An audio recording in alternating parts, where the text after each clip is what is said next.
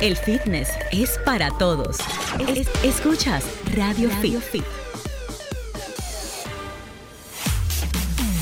Muy buenas tardes, República Dominicana. Bienvenidos. Esto es Radio Fit, el mundo del fitness en tu radio a través de Sol 106.5 FM, la más interactiva del país. Gracias a toda esa comunidad internacional también que nos sintoniza a través de www.solfm.com.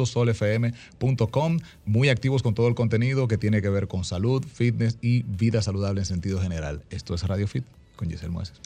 Y claro, con mi equipo bello precioso, con esta voz hermosa de Raymond Moreta, nuestra querida Yulisa González, que hoy está acompañando en el cumpleaños de la hija de nuestra colaboradora, la doctora, la diabetóloga María eh, Hernández. Así que ella Ah, hoy muy bien. está de fiesta y no va a estar presente en el programa, pero estamos ya listos para un contenido súper especial y súper importante, porque hay muchísima, eh, muchísimas preguntas, falta de información, eh, malos diagnósticos o ningún diagnóstico a lo largo de los años con las personas que padecen enfermedades reumáticas. Vamos a conocer de la mano de una especialista calificada qué son exactamente estas enfermedades, cómo podemos identificarlas, qué es la reumatología, qué cubre, qué abarca esta especialidad médica. La doctora no solamente es reumatóloga, sino que también es médico internista y nutrióloga, o sea que ella combina eh, un tema ya de lo que es una salud integral del paciente que va a su consultorio a poder tratar estas enfermedades que son muy comunes y por lo regular muy mal eh, tratadas, muy mal manejadas.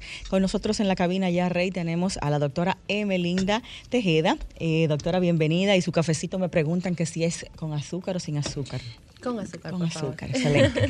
La doctora eh, tiene su consulta en dos centros. Uno de ellos es el Centro Médico Corominas Pepín y la Clínica Independencia Norte. En Corominas Pepín, la doctora está en el teléfono 809-541-1400, la extensión 280.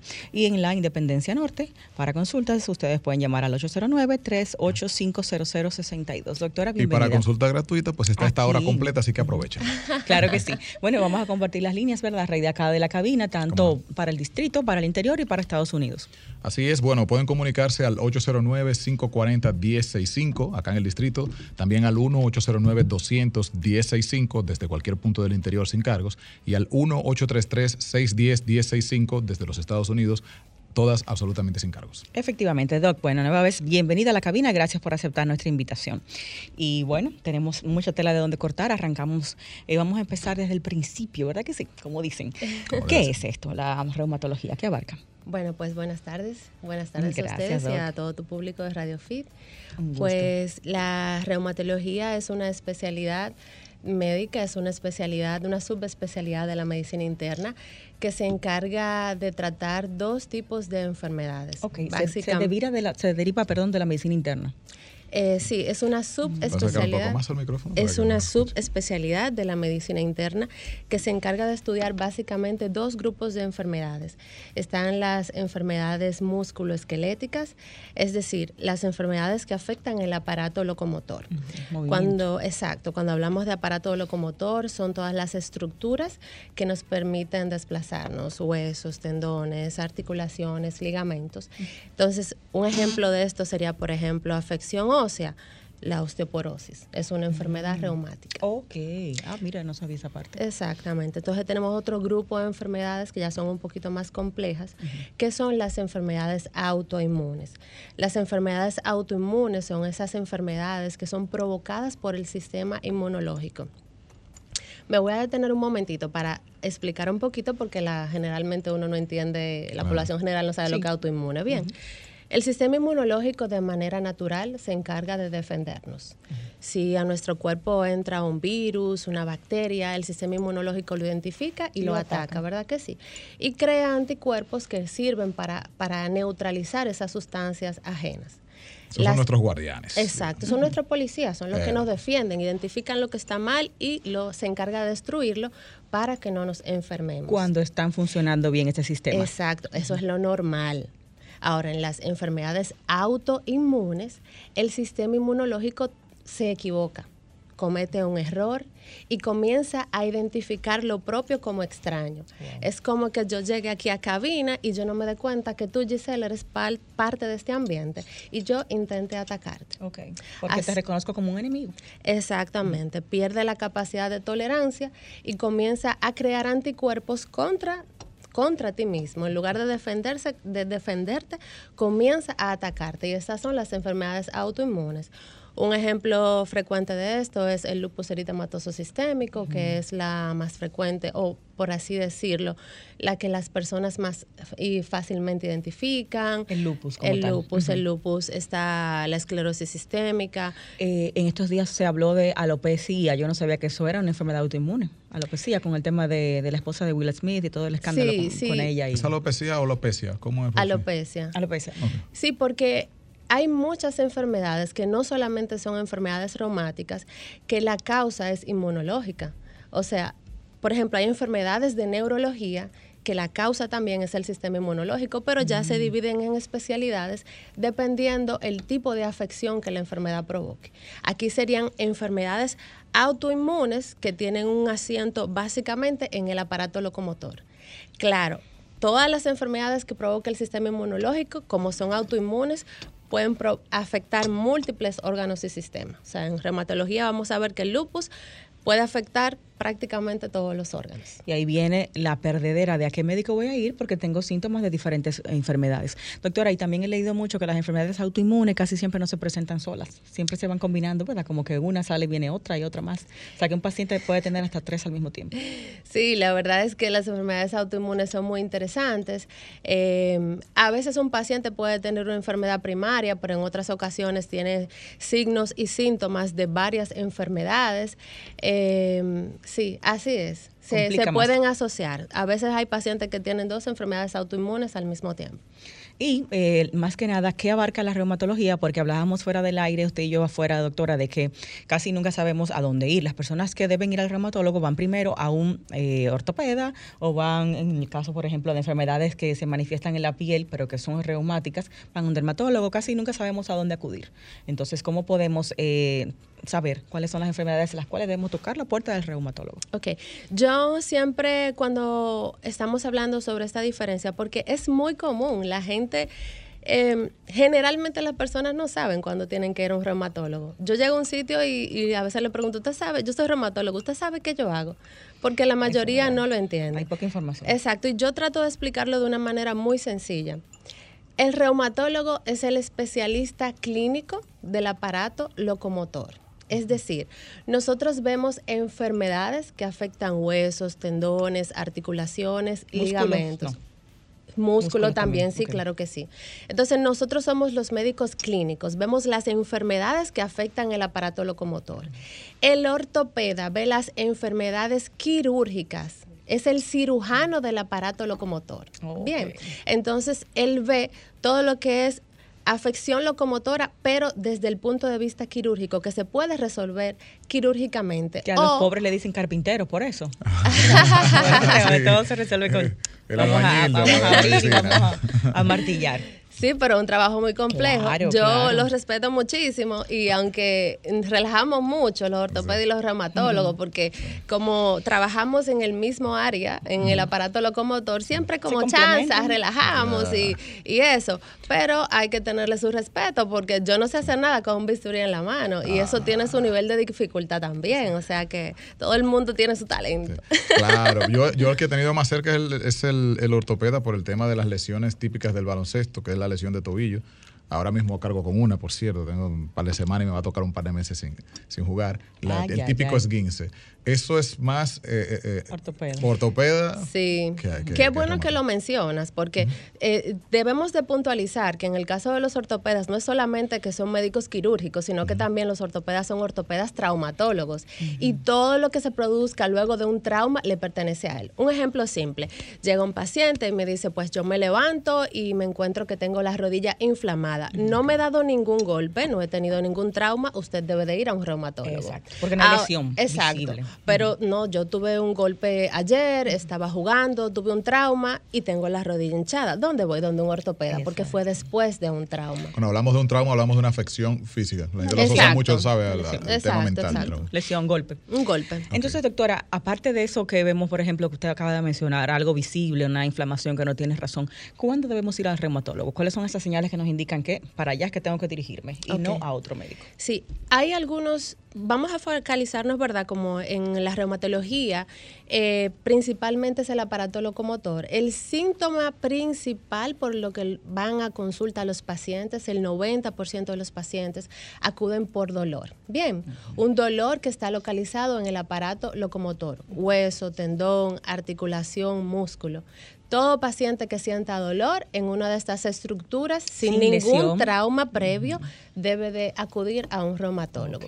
Entonces, ¿qué pasa? En algunas ocasiones ya no se no solamente es dolor, se acompaña también de inflamación articular y de deformidad. Eso es lo más frecuente de consulta, pero hay una cantidad importante de signos y síntomas. No sé si la podríamos detallar ahora o si ya para el próximo break. Claro. Cuando volvamos de la pausa. efectivamente. Bueno, la doctora está en Instagram y ella también comparte información sobre este tema tan valioso de la reumatología. La pueden seguir en su cuenta, que es DRA Emelinda Tejeda, así mismo como Tejada. DRA.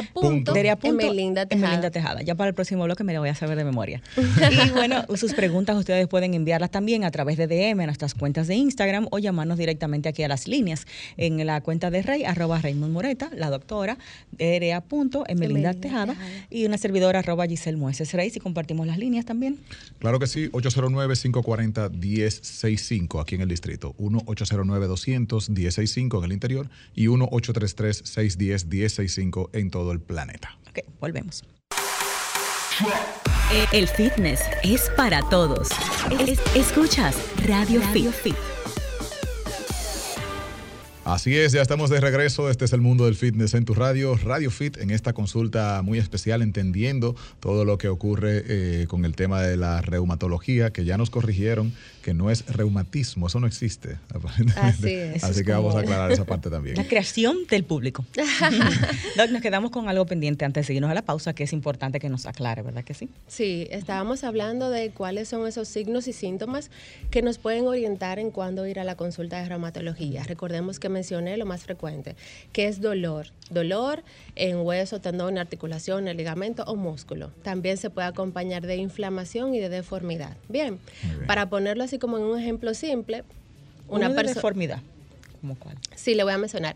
Eh, un ejemplo de deformidad es una mujer mayor de 50 años que va a consulta y dice, doctor, a mí no me duelen las manos, pero yo noto que con el paso de los años las articulaciones están más gruesas, ya los anillos no me sirven, entonces se me están deformando las manos aunque no me duelen. Eso es artrosis. Y en las mujeres, sobre todo en las mujeres de raza blanca, tiende a ser más frecuente o más agresiva en las manos. Mm. Entonces solamente ver una deformidad en una articulación es un signo para ir a consulta de reumatología. Inflamación. Un paciente que te dice, bueno, me duele la articulación, pero también se me inflama. Y cuando me levanto en las mañanas, las manos están rígidas y necesito hacerle ejercicio para poder moverlas. Entonces ya ahí tenemos que pensar que quizás ese paciente tenga algún tipo de artritis. Oh, wow. Que se parece mucho a fibromialgia también. Sí, sí, todo eso tiene su relación. Entonces, un ejemplito de inflamación. No solamente es inflamación articular, tú puedes ir a reumatología porque te miras las manos y hace unos meses tienes la mano completa inflamada, o sea, los dedos a nivel difuso.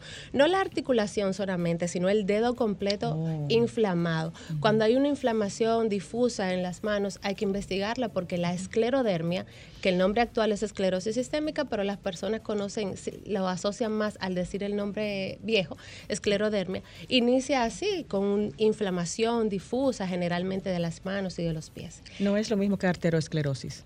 No, no, no, para nada, porque eso es ya a nivel vascular. Pero cuando hablamos de esclerosis sistémica, haciendo un paréntesis, ¿verdad?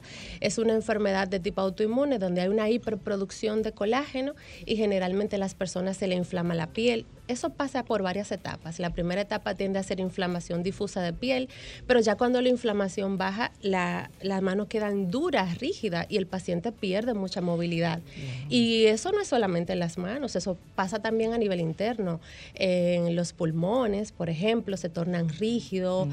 eh, se pierde esa capacidad de distensión por todos los hallazgos. Entonces, hay que diagnosticar temprano. Problemas respiratorios, por eso mismo. Exactamente. ¿El dedo de gatillo entra dentro de esa misma categoría? Categoría de enfermedad? El, dedo, entiéndase, las manos como una garra, los dedos como una garra que no la pueden estirar. El dedo en gatillo, ¿verdad? Que es cuando uno flexiona uno de los dedos y se queda atrapado, no puedes volver a extenderlo, está en reumatología dentro de lo que se conoce las enfermedades del aparato locomotor. No es autoinmune, sino ya es una afección local a nivel tendinoso.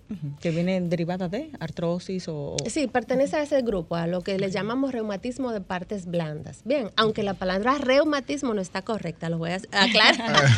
es correcta. para que la gente en el aire debe de quedar claro. y como dice la doctora, el típico, tengo un reuma. Exacto. Que es un reuma. un reuma, punto suspensivo. Pero me gustaría mencionar dos o tres cositas más puntuales para que la persona le queden claro en cuáles situaciones hay que ver un reumatólogo. Por favor. Esas tres, dolor, inflamación y deformidad, eso es lo más frecuente. Pero tenemos otras, otros signos y síntomas que la gente no piensa que es reumatología. Por ejemplo, sensación de boca seca y ojo seco, que por más agua que tú tomas, mm. siempre te sientes con sequedad. Ese es el, el síndrome de melamo los labios.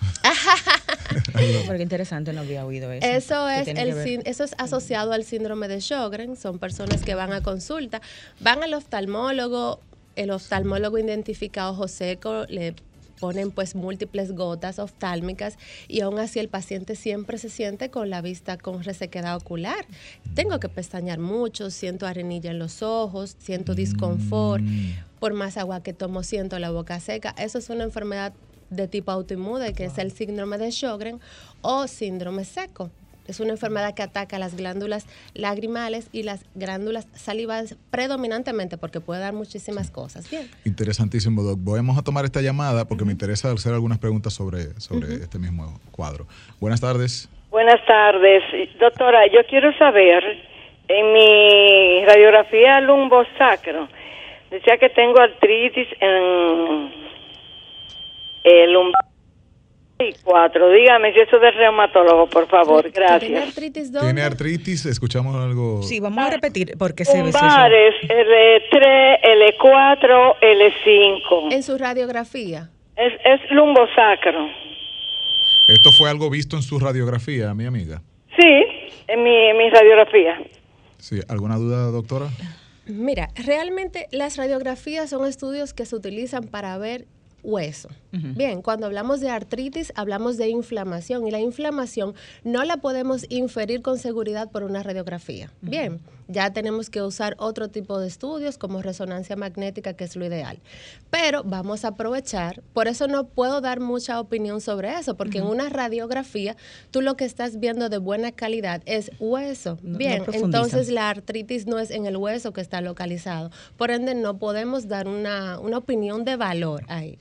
Pero sí, sí tenemos que tener en cuenta, por ejemplo, que hay artritis que afectan a la columna y vamos a aprovechar para decir cuáles son ese tipo de artritis. Haga ahí una pausa mental, doctora, con esa idea para ver la próxima llamada que tenemos ah, aquí, que seguro las personas están reconociendo muchos de estos síntomas que estamos conversando aquí hoy al aire.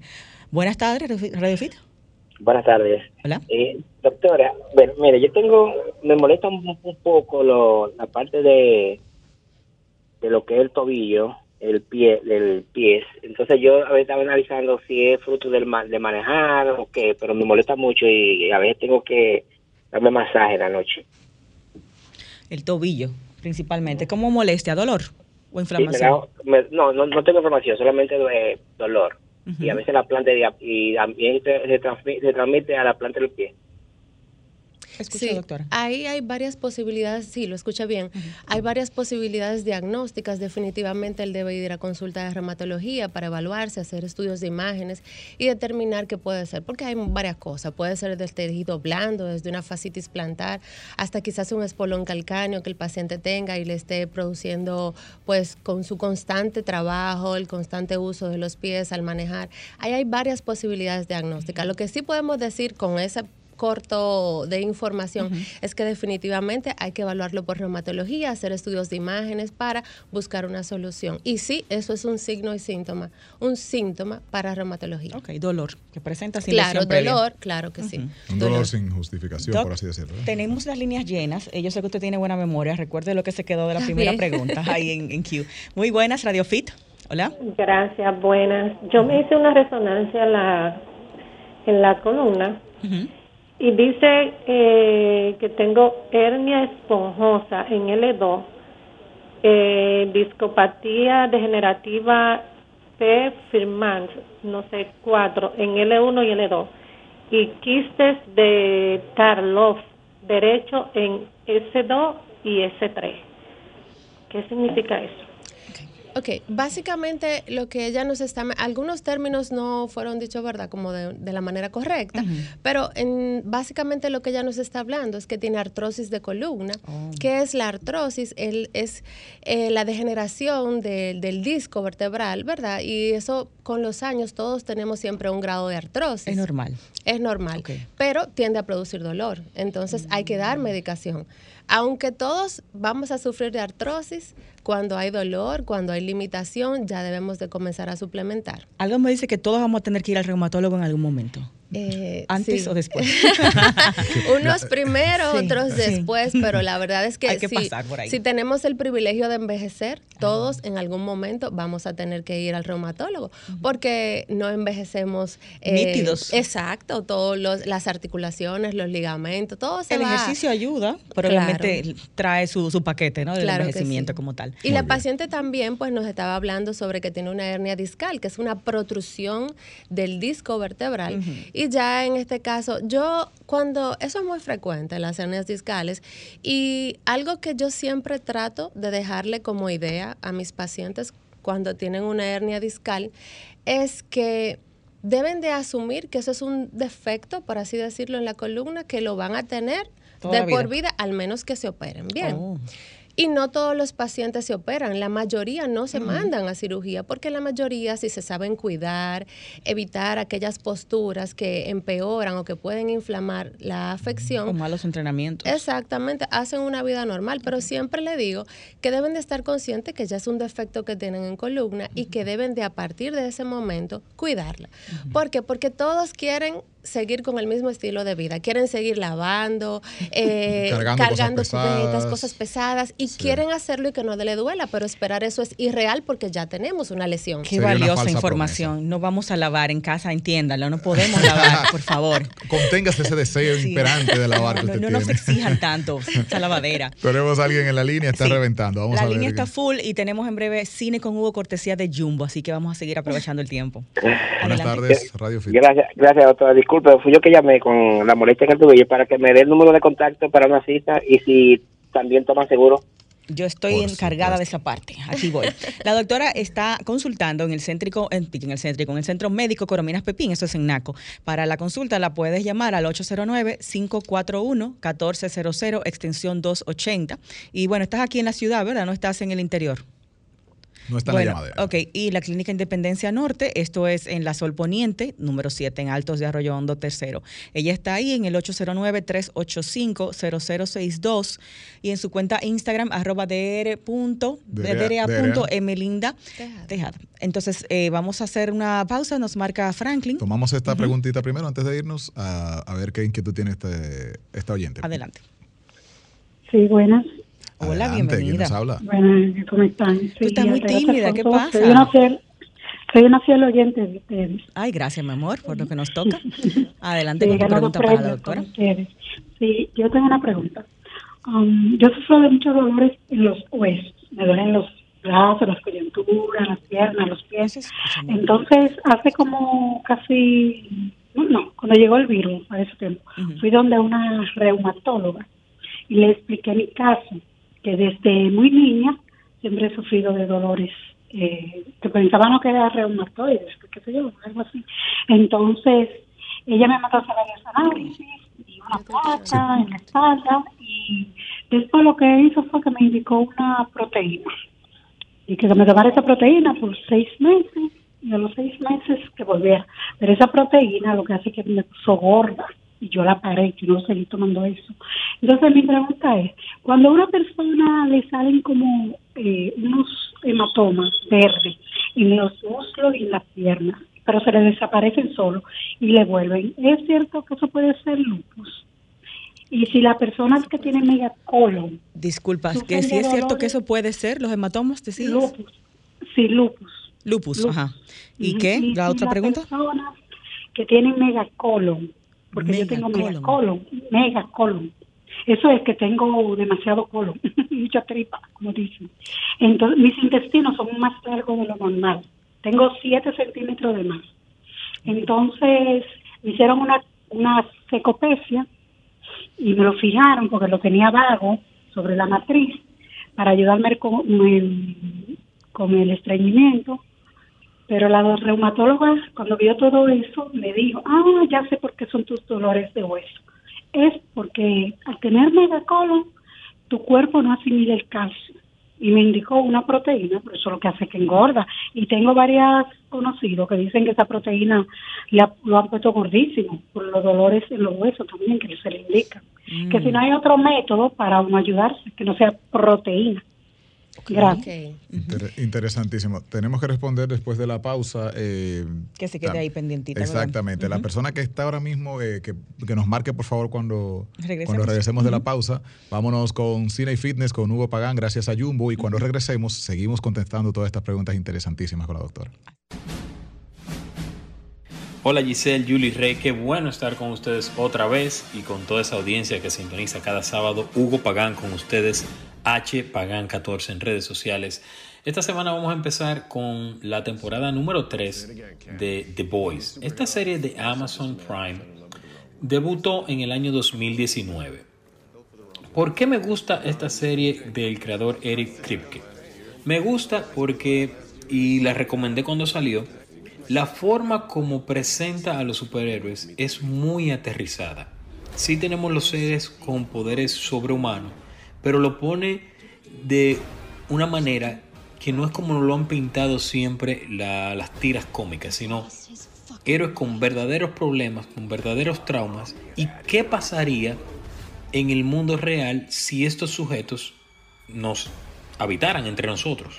Es, son manejados por una corporación en este caso, y esa corporación tiene un sinnúmero de redes de marketing, departamentos que se encargan de explotarlos a los superhéroes para beneficios económicos y lo que sucede con estos personajes eh, en el mundo real. Es decir, es una, una idea que aun cuando nace de la ficción, tiene los pies muy bien plantados en la tierra y trata, le da un muy buen tratamiento al tema de los superhéroes.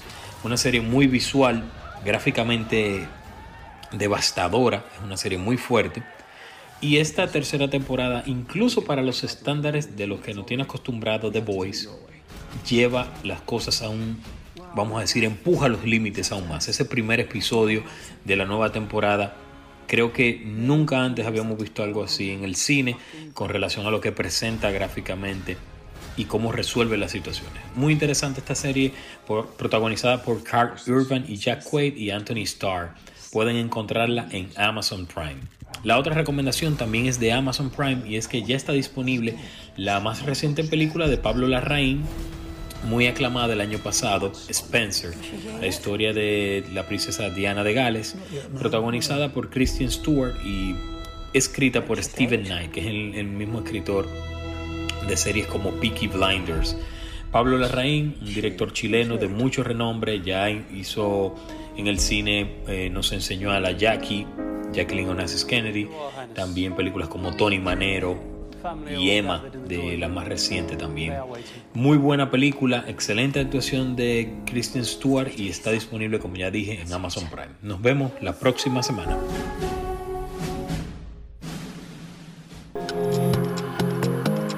Escuchas Radio Fit. Radio Fit.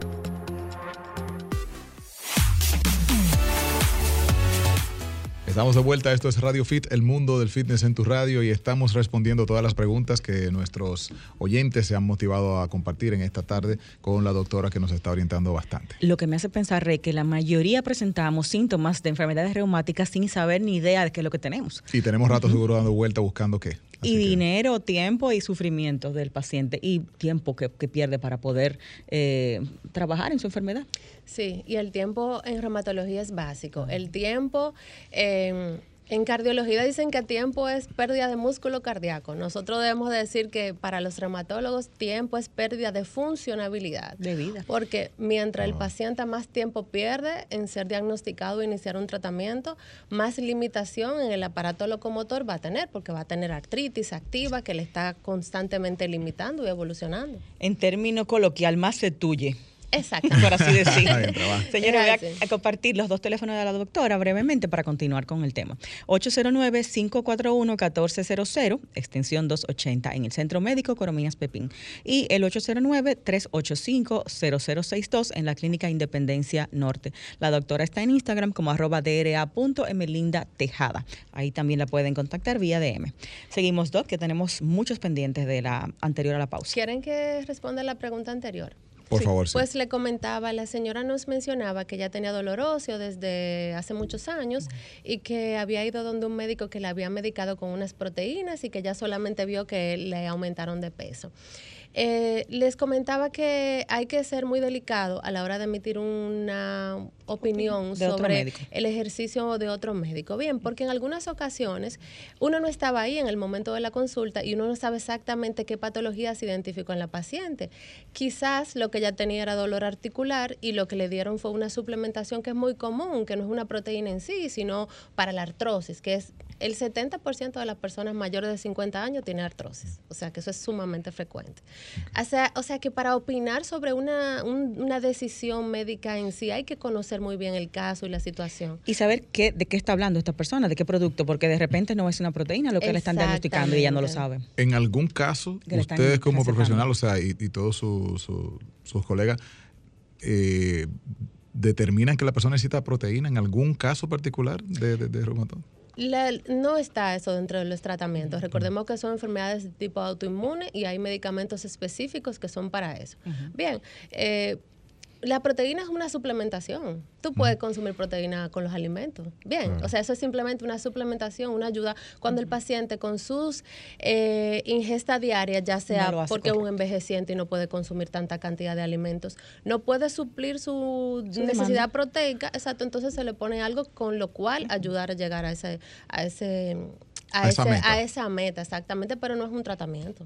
Exacto. Y que dentro de la nutrición y el fitness no tiene por qué causar ningún tipo de obesidad si estamos haciendo actividad física, si nos mantenemos dentro de nuestra ingesta normal de calorías en las demás comidas. O sea, O sea que no tiene que engordar. Claro, que basado en lo que nos dice desde la llamada, pudiéramos también intuir un poco esto, que y ella menciona que varias personas a su alrededor igual, pero si usted empieza a ingerir proteínas eh, sentado sin ninguna actividad, está aumentando la cantidad y por ende eso, eso lógicamente... Yo entiendo que en ese actividad. caso, pues lo ideal sería que si tú, independientemente del tratamiento, de la decisión de tu médico, si te si tu médico toma una decisión contigo y tú has notado que no has tenido una buena respuesta, tú tu proceder debe de ser volver donde tu médico para que él reevalúe el caso y entonces vea otra opción terapéutica que sea adecuada para ti. Ella también nos preguntaba que si los moretones, los hematomas en la piel, quiere decir que se tiene lupus. No, el lupus es una enfermedad autoinmune y hay que tener un conjunto de síntomas, o sea, un solo síntoma no es suficiente para decir que una persona tiene lupus. Incluso un solo autoanticuerpo como el ANA no es suficiente para decir que un paciente tiene lupus. Eso es un conjunto de autoanticuerpos, de cambios en los laboratorios y en el examen físico, que luego de que el paciente llega a un requerimiento mínimo, entonces ahí podemos decir si el paciente tiene lupus. O sea, por un hematoma no podemos decir de entrada que es un lupus. Pero debemos tomar, eh, eh, vamos a decir, un poquito de observación si son espontáneos, si no son causados por un golpe, sino que salen de manera... Sí, todo paciente que tenga un hematoma de inicio debe de irse a investigar con hematología, ¿de acuerdo?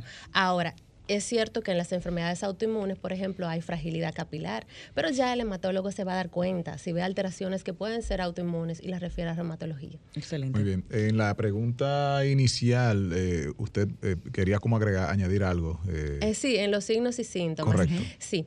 Em, quería mencionar otros signos y síntomas que las personas quizás no saben que son de reumatología. Y uno bien importante es la pérdida de fuerza muscular. Yo siempre le ejem- ejemplifico a los estudiantes la pérdida de fuerza muscular porque es la forma más común como los pacientes la refieren de esta manera. El paciente llega a consulta y dice, doctora, cuando me estoy cepillando los dientes o cuando me estoy rasurando la barba o cuando me estoy peinando, que ustedes ven que son cosas comunes, que no ameritan un gran esfuerzo. Cuando estoy haciendo eso, doctora, tengo que bajar el brazo porque me canso y luego volver a seguir cepillándome. Entonces, eso es pérdida de fuerza muscular y así es que inicia la cosa. Entonces, ¿qué pasa? el paciente comienza a evolucionar y ya luego en semanas es que no se puede parar de la cama sin ayudarse de las manos porque ya la pierna no tiene fuerza suficiente. O sea, estamos hablando de que ni siquiera pueden ejercitarse. Exacto. Mucho menos. Mientras va pasando el tiempo, van perdiendo más fuerza. Hay un grupo de enfermedades en reumatología que se llaman miopatías inflamatorias idiopáticas, que tienen una causa autoinmune y que producen degeneración del músculo. Y el síntoma inicial es pérdida de fuerza muscular. Y si ese paciente no se identifica, mientras más tiempo pierden llegar a reumatología, cada vez más pérdida de músculo y cada vez es más difícil para nosotros rescatarlo de esa situación porque estamos dejando avanzar la enfermedad una duda con eso antes de, antes de ir al, corte. ¿Esa pérdida de fuerza muscular se manifiesta con pérdida de masa muscular como tal? O sea, ¿es visible o no necesariamente? No, es totalmente visible, solamente depende del tiempo de evolución. Por ejemplo, yo tengo un paciente que lamentablemente me llegó a consulta un año después de haber iniciado el cuadro y llegó en una silla de rueda y era obvio que no tenía eh, masa muscular muy mínima. Otra ocasión me llegó un paciente joven que tenía dos meses y él mismo me dijo, mira doctora, yo no tengo la misma cantidad de músculo en este brazo que es. O sea, él mismo se pudo observar. O sea que sí, o sea que esto no es algo que se vaya a modificar con el ejercicio. Si la persona se pesa, se entrena, eso no, no va a influir en nada en el cuadro. No, no, no, no va a influir porque lo que hay que detener es el proceso inmunológico. Muy interesante. Wow, súper. Eh, me parece algo muy severo vivir esta experiencia. Totalmente. Hay cositas también que son mínimas y que se pueden dejar pasar, pero hay que revisarle a un reumatólogo un paciente que siempre le salen los glóbulos blancos bajos por debajo de 4000. No siento nada, pero siempre que me hago un hemograma están bajitos. Unas plaquetas bajas por debajo de 100.000 no siento nada, pero eso es un síntoma. Lesiones en piel que se asocian a enfermedades autoinmunes, también hay muchas. Entonces son, son, es variado, es bastante amplio las manifestaciones clínicas, no solamente inflamación articular. Y hasta emocionales. Muy poderosa esta información. Vamos a tomar esta preguntita, nos vamos a la pausa y la respondemos al regreso. Buenas tardes. Fitness, salud, solo en Radio, radio Fit. El mundo del fitness en tu radio.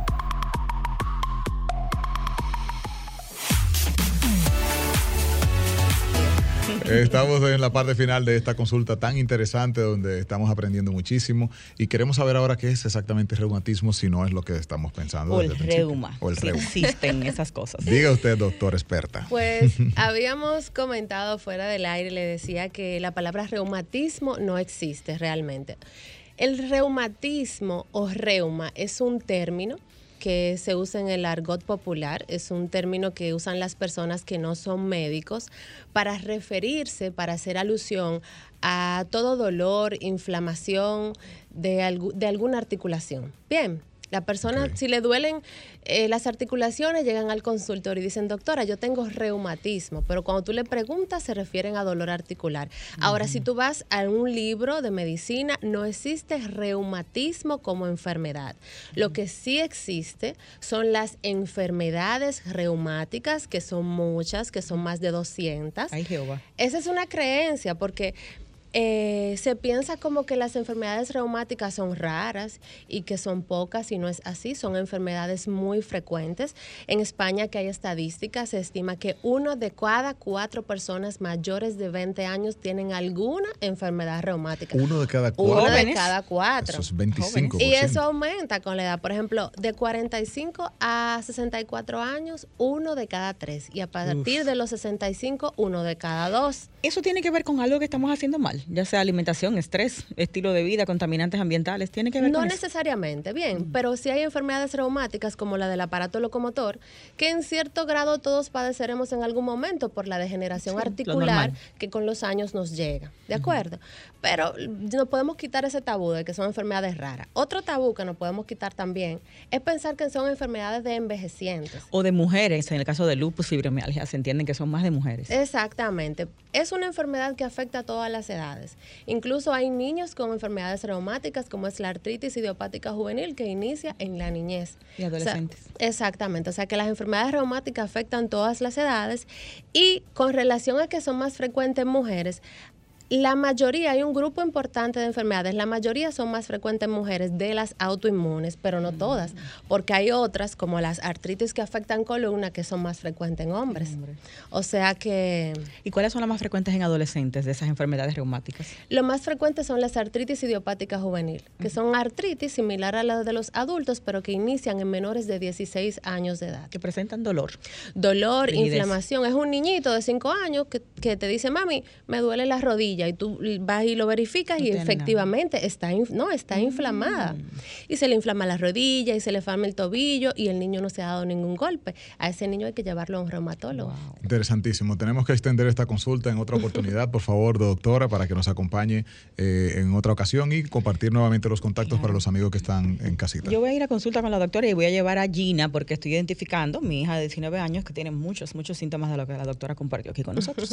o sea que ha sido realmente de mucha valía la presencia de la doctora. La pueden llamar para consultas, Centro Médico Corominas Pepín al 809-541-1400, extensión 280, y en la Clínica Independencia Norte en el 809-385-0062 y en su cuenta de Instagram, arroba dra.emelinda Y bueno, tenemos en nuestro Instagram también publicada la información de la doctora y lo pueden buscar ahí. Doctora, prométenos al aire que va a volver para hablar más de estos temas aquí. Claro que sí, claro que sí. Yo con mucho gusto hago un espacio y vengo a compartir con ustedes. Le otra vez. agradecemos muchísimo su visita y esa apertura a venir a compartir sus conocimientos con toda nuestra audiencia. Señores, hasta el próximo sábado a las 2 de la tarde aquí en Radio Fit. Gracias por la sintonía y tengan un excelente y saludable fin de semana. Besitos.